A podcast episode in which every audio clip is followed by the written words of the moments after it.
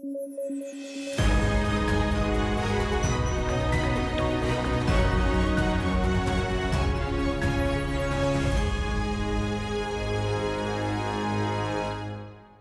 Hola, ¿qué tal? Soy Alexandra Ames y esto es Debate a través de sudaca.pe y el día de hoy, miércoles 2 de junio, estamos aquí junto con Paolo Benza y David Rivera para comentar las noticias más interesantes del día, ya a pocos días además de tener eh, el, último tramo ¿no? de las elecciones. Eh, mañana es el cierre de campaña, así que seguramente van a empezar a salir titulares eh, interesantes también en el transcurso de los días. Pero, a ver, ¿qué tenemos el día de hoy? Primero arranquemos con algunas contradicciones que se han identificado entre Keiko Fujimori y eh, Carranza, ¿no? Esto es interesante porque Keiko, como sabemos, ha eh, dicho en el último debate y en diversos mítines que ha tenido, en donde ha prometido este bono oxígeno, ¿no? Em, y una serie de bonos adicionales ¿no? para eh, las personas que han sido perjudicadas por la crisis, pero Carranza ha dicho que más bien estos van a ser préstamos, ¿no? Eh, y a un plazo de siete años, y Keiko ha vuelto a reafirmarse en que se estaría tratando de los bonos. ¿Qué opinan ustedes sobre estas primeras contradicciones que estamos encontrando eh, dentro del mismo equipo de Fuerza Popular? Em, sí, bueno, o sea, Keiko prometió bono oxígeno, Carranza dijo que era un crédito y Keiko ha vuelto a decir ahora que sí es un bono. O sea, lo, ha, corregido Carranza, ¿no? Este, pucha, con todo lo que está prometiendo Keiko, si quiere tener un ministro como Carranza, eso va a pasar si gana las elecciones, ¿no? No hay ningún ministro de Economía de derecha que le vaya que le vaya a aguantar todo lo que ha prometido en campaña, ¿no? claro, claro. Yo he visto, David, y no sé si tú también, que creería que también, he visto a Carranza diciendo eso, he visto que a Carranza se le ha escapado el Carranza que va a ser ministro de Economía, ¿no? O sea, el Carranza que le va a poner constantemente el parche al populismo de Keiko. Claro, claro, entonces, o, o, claro, o Keiko incumple, o si cumple va a tener que ser con otro tipo de ministro de Economía, ¿no? No, no, no, hay, no hay forma que un ministro de Economía de los que de los que suele sostener la estabilidad macroeconómica vaya, vaya a aguantar todo lo que ha prometido Keiko. Sí, ahora, eh, que sea un crédito sí me parece un poco, o sea, me parece primero una concha, ¿no? Y segundo, me parece un poco inútil, ¿no? Porque, a ver, un crédito de largo plazo, con baja tasa de interés y tal, pero la gente realmente no, o sea, no, no va a dar un voto por un crédito, ¿no? Entonces, bien ha, salido, bien ha salido Keiko a parchar diciendo que es un bono, si bien no lo va a dar, eso ya es otra cosa, ¿no? Pero bien en términos de estrategia política de salir a parchar lo que dice Carranza, ¿no? Eh, sí. Eso es uno. Y, número dos, em, claro, hay un problema porque el, el, bono que les van a dar a estas personas, si es que se convierte en un crédito, tendría que ser colocado a través de la banca privada. Y la banca privada ya sabemos que no es muy amiga de ayudarnos en situaciones difíciles, ¿no? Al menos yo estoy plenamente consciente de que en Reactiva Perú no ayudaron, no, no se pusieron la camiseta, sino simplemente le dieron préstamos a tasas bajas a sus clientes de siempre, en la mayoría de los casos, este, y no, digamos, no llegaron a la gente a la que tenían que llegar, ¿no? Entonces ese sería el otro problema con que sea un crédito. Sí, tienes razón en que si es un crédito no tiene ningún sentido, porque, claro, salvo que vayan a ofrecer créditos del Banco de la Nación a tasa 0%, que Claro, Que, no sería crédito igual, nunca lo van a cobrar, ¿no? sí, no, o sea, de cobrar podrías cobrarlo, pero, pero igual pues este, le, le quita, o sea, le desinfla la, la, promesa que hay un montón, ¿no? Sí, claro. Una cosa es un bono, otra cosa es un crédito, es una cosa muy distinta. Digamos que un bono sería útil por la gente que está sobre endeudadísima por su deuda con las clínicas privadas, con balones de oxígeno. Son cosas que de alguna manera uno incluso podría eh, creer que tiene más lógica que el 40% del cano, obviamente desde mi punto de vista, entregar bonos, como también Ale estuvo sustentando durante la pandemia, pero un crédito ya es, ya sí es, pincharle el globo de todas maneras. Oye, ahí hay un tema interesante, ¿no? Porque, porque quienes se han convertido en los voceros de campaña de Keiko en los últimos días son Carranza y Rospigliosi. A Bruce lo han desaparecido y sospecharía que tiene que ver con la alianza que quiere hacer Keiko con los, con los este, sectores más conservadores de los evangélicos. Eh, y después, ¿qué más? ¿No? O sea, tienes esos dos puntales. ¿Algún ustedes reconocen a un otro vocero? Galarreta está en la plancha, entonces no cuenta. Nano no lo veo mucho. Entonces, no, no. Yo creo que a Nano le tienen miedo de que la cae, porque Nano se, a veces se va con algunas cosas, es un poco acelerado, entonces a veces sin pensar habla, ¿no? Entonces, diría que estos dos son los que ha apostado para la recta final, Rospigliosi y Carranza, ¿no? Sí, eh, ahora Luis Carranza em, e, estaba muy alineado, ¿no? Con, con, Keiko Fujimori en el debate técnico sustentó también eh, eh, esto de los bonos, ¿no? Y, ahora más bien está aclarando. Yo creo que más bien se ha visto eh, golpeado por su entorno, en donde le pueden haber dicho a la interna, oye, ¿cómo es posible que esté sustentando esto? Y de alguna manera, pues su, su reputación profesional lo ha obligado a, salir a explicar un poquito más el tema para, para no quemarse tampoco profesionalmente, ¿no? Es lo que, lo que, lo que se me ocurre.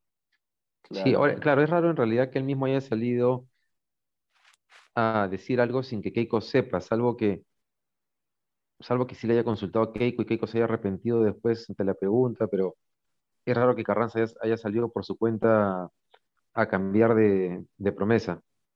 Sí, es raro, es raro, es por lo menos raro.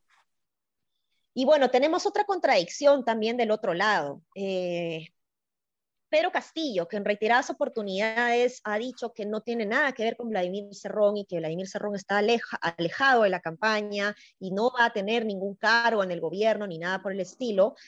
Eh, el día de hoy, Vladimir Cerrón ha, tuiteado em, un comunicado eh, invitando a, los participantes a cerrarse al mitin del cierre de campaña que, se va a dar ¿no? el día de mañana. Entonces esto deja pues algo eh, bien extraño, ¿no? Es total, o sea, ¿por qué sales en Twitter, en redes sociales a, convocar al cierre de campaña con todos los detalles del esquema del meeting, cuando se supone que no estás involucrado en, la campaña, eh, en, la gente que está viendo la estrategia de la campaña ya cercana a Pedro Castillo? Entonces, ¿qué tan cerca o qué tan lejos estás, ¿no? Entonces me deja dos análisis que me gustaría que ustedes me ayuden a analizarlo más. Por un lado, puede ser que Cerrón no esté realmente en eh, la estrategia de campaña ni muy cercano a Castillo, pero que esta hojita le haya llegado de alguna manera em, y él pues quiere picar un poco eh, a eh, el propio Castillo y ha sacado esto como para molestar. La otra opción es que más bien quiere demostrar que sí está cerca a Pedro Castillo. No, no, no sé cómo lo ven. Mira, yo tengo, yo eh, tengo, dale David, dale, dale. Dale Pablo, tú, dale tú, dale tú. Yo tengo también un par de lecturas de ese tema, ¿ya? La primera lectura que veo, y también por algunas fuentes cercanas, es que, a ver, Castillo no puede deshacerse de Cerrón como Alan no podía deshacerse de Lapra. Obviamente salvando las distancias, ¿no? Pero en el paralelo es, no puedo deshacerme de estas personas porque son mi aparato político. Pero lo que entiendo es que en el día a día Castillo constantemente intenta tener a Cerrón lejos. Eh, ¿Y por qué? Porque no solo Cerrón es un pasivo tremendo para su campaña, sino porque realmente creo que Castillo no quiere tener a Cerrón cerca. No, o sea, ya él se dio cuenta que él va a ser el presidente y no tiene por qué tener una sombra atrás que no le suma sino le resta. Entonces, creería que lo que Cerrón hace, como dice Ale con ese documento, es digamos, él mismo generarse su espacio cerca a Castillo y decirle, ojo, por si acaso, tú puedes decir lo que quieras, pero yo estoy acá, porque yo tengo el aparato político con el que tú vas a, eh, digamos, con el que tú vas a cerrar tu campaña. El problema, el problema es que también es el aparato político con el que va a gobernar Castillo, porque no tiene cómo gobernar sin él, no tiene más, a menos que gobierne con Keiko, ¿no? Claro. Este, y la otra lectura que yo veo, y vuelvo a decirla porque le dije alguna vez antes, es que Cerrón no quiere que Castillo gane. Entonces lo está minando y minando y minando y minando. Em, y, creo que Cerrón quiere ser el líder de la resistencia contra el fujimorismo en la calle en una elección que puede ser acusada de fraudulenta. Este, incluso creería que, que Cerrón eh, prefiere eso porque sería él el líder y no Castillo. Y ahí le agrego un datito más, que no lo voy a interpretar, pero que es un dato interesantísimo, que es he, estado revisando la programación de medios de la franja electoral elegida por el mismo Perú Libre. Eh, y la programación, ha, en la programación Perú Libre ha elegido por lo menos 360 spots de televisión en Willax entre las 6 de la mañana y el mediodía. Y tú preguntas, pero ¿por qué han elegido en Interesante. Muchísimo más spots que los que han elegido en Latina, en América, y los que Keiko ha elegido también en Latina, en América. Ha elegido 360 spots en, en Willax y un monitoreo interno que me, que me pasan también. Efectivamente recoge que hay demasiados spots de Perú Libre en Willax. ¿Por qué? Ahí hay una cosa por, por dilucidar, ¿no? Pero, pero también por algo que ver con el aparato partidario, Cerrón, etc.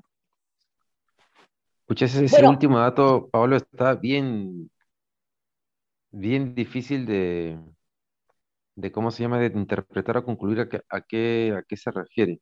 Yo comparto el punto número uno que has planteado. Este, Creo que mañana han visto que Perú Libre ha convocado a, nuevamente la presentación de su equipo técnico. ¿Se acuerdan que cuando, que hace unas semanas también dijo que iba a presentar al equipo técnico? Y ahora mañana hay una nueva convocatoria de presentación del equipo técnico. Este, claro, mañana vamos a ver si es que la presión de las encuestas, darse cuenta que puede perder la elección, lo está llevando a darse cuenta que tiene que rodearse de otro tipo, de otro perfil de profesionales, tal vez los de Verónica Mendoza, este, o no. O sea, si en verdad está logrando eh, distanciarse, al menos marcar una distancia y definir quién es el que manda en esa, en esa alianza electoral, ¿no? O en esa participación electoral. A mí no me queda claro. Eh, yo creería lo que dices tú, Pablo, en el punto uno, pero no lo termino de tener tan claro. No sé cuál es la variable que termina, si solamente es la variable del Congreso la que termina eh, acercándolo o impidiéndole a Castillo alejarse de Cerrón, o si hay otras variables más. Ahora, yo lo que entiendo es que los personeros de Perú Libre en la primera vuelta eran eh, personas de Cerrón. Entonces, eh, lo que sea de algunas fuentes que, están a la interna de Perú Libre es que están buscando como locos nuevos personeros. entonces, por supuesto, claro. Y, eso, y eso abona la tesis, ¿no? Sí, sí, sí. Pero es que ese es el problema, pues, es que, es que lo que pasa es que el caso de Castillo ni siquiera es que el candidato alquilado el partido. El partido alquilaba un candidato porque el candidato que quería postular no podía. Entonces es, claro. alucinante, claro. ¿no? Claro, tiene un cordón umbilical con, con el partido en general. Claro. No, o sea, es una opción que no es con Cerrón, sino con el partido, porque tiene la maquinaria. La maquinaria, exactamente. Los personeros. Ese es, un, ese, es un, ese, es un, ese es una hipótesis. La otra es que sea el partido más Cerrón. Este, Parece que es el partido, porque hasta ahora no ha salido nada que, lo una tan tanto a Cerrón, ¿no? Pero quién sabe, ¿no? Estamos conociendo todavía a este candidato y a toda la candidatura en general. Sí, pues. Recién, todavía lo estamos conociendo increíble. Increíble, así es. Sí, complicado. Em, bueno, y ayer también algunas personas han salido a mm, denunciar unos unas citas, digamos, que ha dado eh, Pedro Castillo en un meeting hace un tiempo, ya esto no es, no, es de esta semana, esto lo he hecho hace tiempo, pero no sé por qué ha salido ahora, em, un tanto homofóbicas, ¿no? En donde da a entender de que eh, niño es niño y niña es niña, ¿no? Y que no hay otra cosa, ¿no? Entonces, eh, la gente lo aclama, lo aplaude, y mucha gente pues ha salido indignada a, decir cómo es esto posible, estas posturas homofóbicas del candidato, eh, pero eso ya lo sabíamos y lo, cierto es, y lo cierto es que Keiko Fujimori también es, eh, eh, o sea, no ha dado estas, estas expresiones de esta manera, o, al menos no lo hemos encontrado, no lo hemos visto público, pero ambos en el debate cuando se les ha preguntado sobre el enfoque género, sobre salud sexual y reproductiva, no han sabido responder las preguntas, se han ido por la tangente, eh, no, no quieren hablar del tema. Ambos desde sus trincheras se han bajado ministros eh, eh, de educación por este tema, ¿no? Entonces, ninguno de los dos para mí representa realmente pues, la posibilidad de que vaya a haber algún nivel de respeto a, a favor de la comunidad LGTBI, pues, ¿no? Entonces, este, e, está complicado el tema, pero por otro lado he visto en redes sociales como, por ejemplo, amigos míos que han dicho que de ninguna manera van a votar por Keiko Fujimori y que van a votar por Pedro Castillo, están diciendo yo no voto por eh, homofóbicas, ¿no? Entonces no entiendo, o sea, eh, no, votas por homofóbicas, pero sí por homofóbicos, ¿no? O sea, no, no, me queda claro eso. ¿Cómo ven ustedes esto?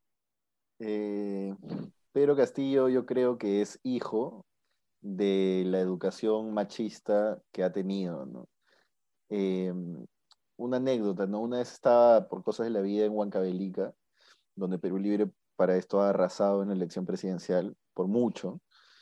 Eh, es más, acá tengo el resultado de la OMPE y sacó 54%. Y me acuerdo que en la plaza, como en toda plaza, había cómicos, ¿no? Y los cómicos estaban haciendo un sketch en ese momento. Estaba muy fuerte el tema de Ni Una Menos. Acaba de haber incluso, creo que un feminicidio muy sonado, no me acuerdo cuál. Y los cómicos se burlaban de eso. O sea, decían, ni una menos, ni una menos, ¿no? Jajaja, jijiji, y, lo, y lo tomaban como sorna. Eh, y la gente ahí se reía, etc. Yo creo que la educación machista, que también eh, que tienen los votantes, muchos, no todos, por supuesto que no todos, pero muchos de los votantes de Castillo y la educación machista que ha tenido Castillo es clara e innegable. Y quien quiera decir que Castillo es la opción este, más liberal o que es la opción más progresista es un engaño absoluto. Castillo es eh, eso, es producto de su educación machista. Que pueda cambiar, que pueda este, entender, que pueda este, variar, mutar, etcétera, es esa posibilidad siempre existe, pero Castillo no es ni amigo del feminismo, ni amigo de ninguna de las minorías.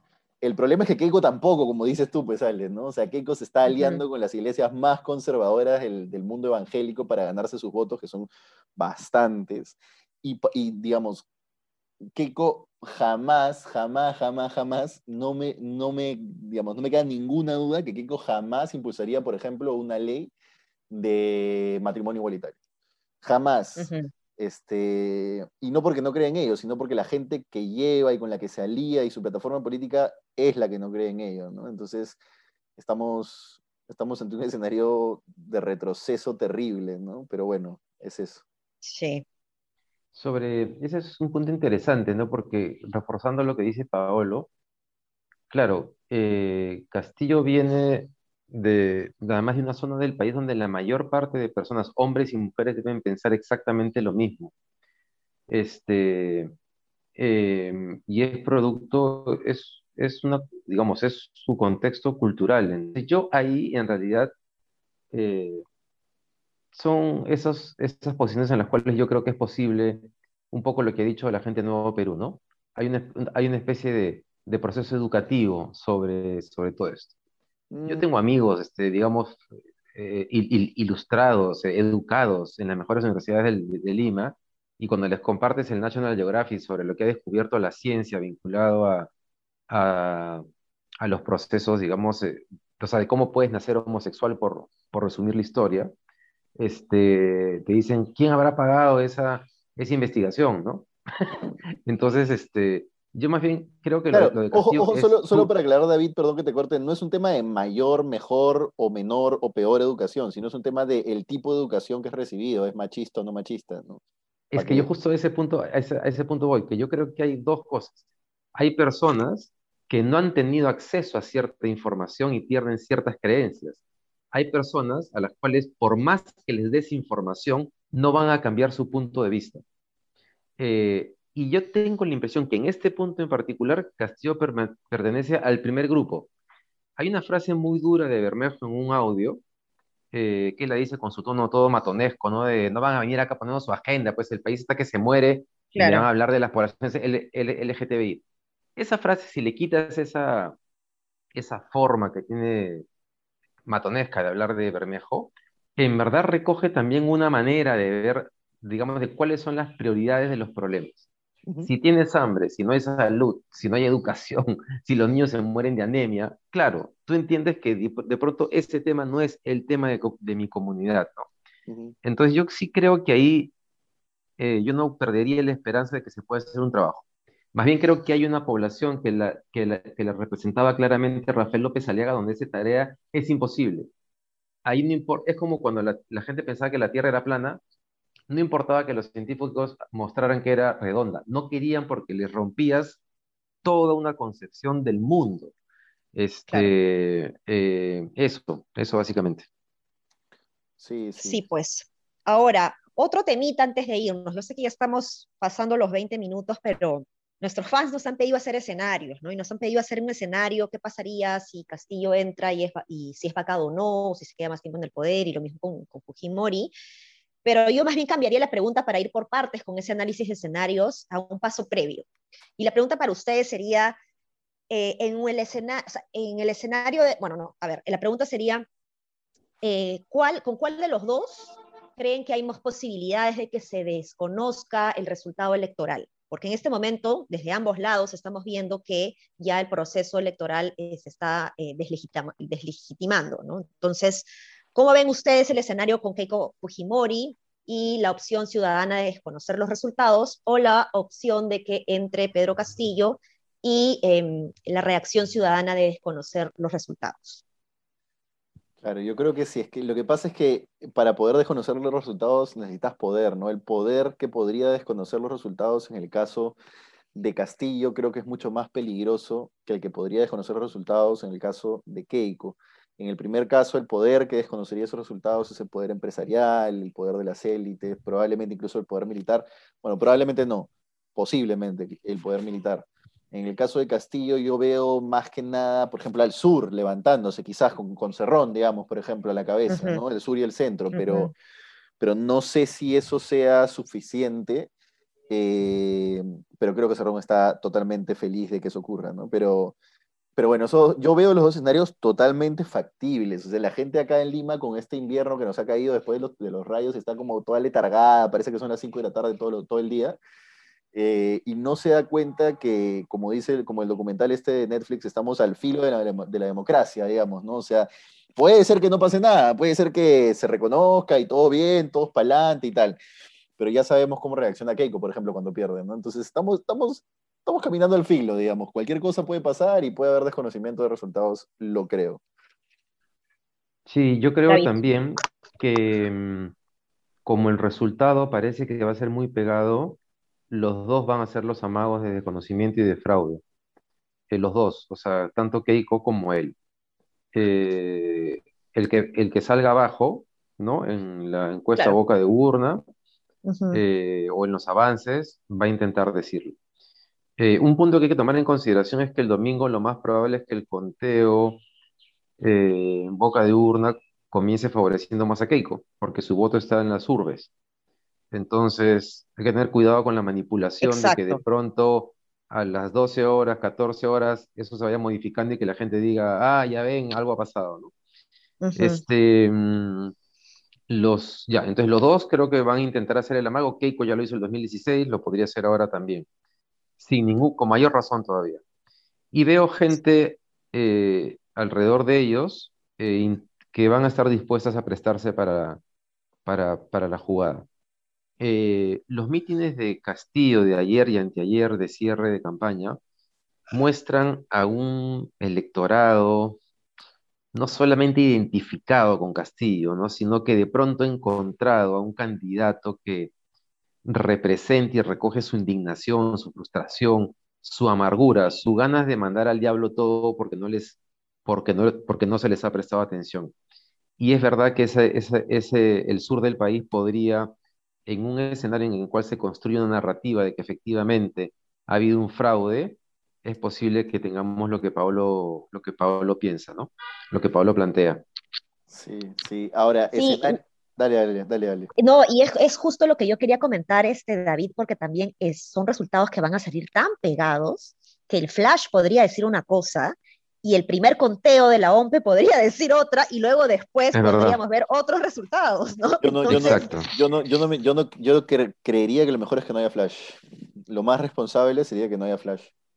¿Y no? Sí. El boca de urna, dices. El boca de urna, claro. Por lo claro, porque además, porque además, además está clarísimo que hay un voto escondido, lo que no sabemos de cuánto es. Sí. Claro. Pero hay un voto escondido por Castillo y no sabemos en la de zona rural, pero en la zona rural que pesa para Castillo, pero también en el extranjero que pesa para Keiko. también. Sí, sí. Exacto. Sí. Entonces, este, está complicado. Pero bueno, mañana, ahora sí todos nos ponemos la camiseta porque juega Perú con Colombia. Así es, así es. Sinceramente creo que la camiseta la vamos a cambiar más rápido que la constitución. Creo que eso ya es un hecho, pero, pero mañana juega Perú, así que a quienes nos están escuchando hagan sus apuestas y no se olviden de compartirnos y visitarnos a través de sudaca.pe. Un abrazo. Un abrazo. Hasta mañana. Hasta mañana. chao. chao.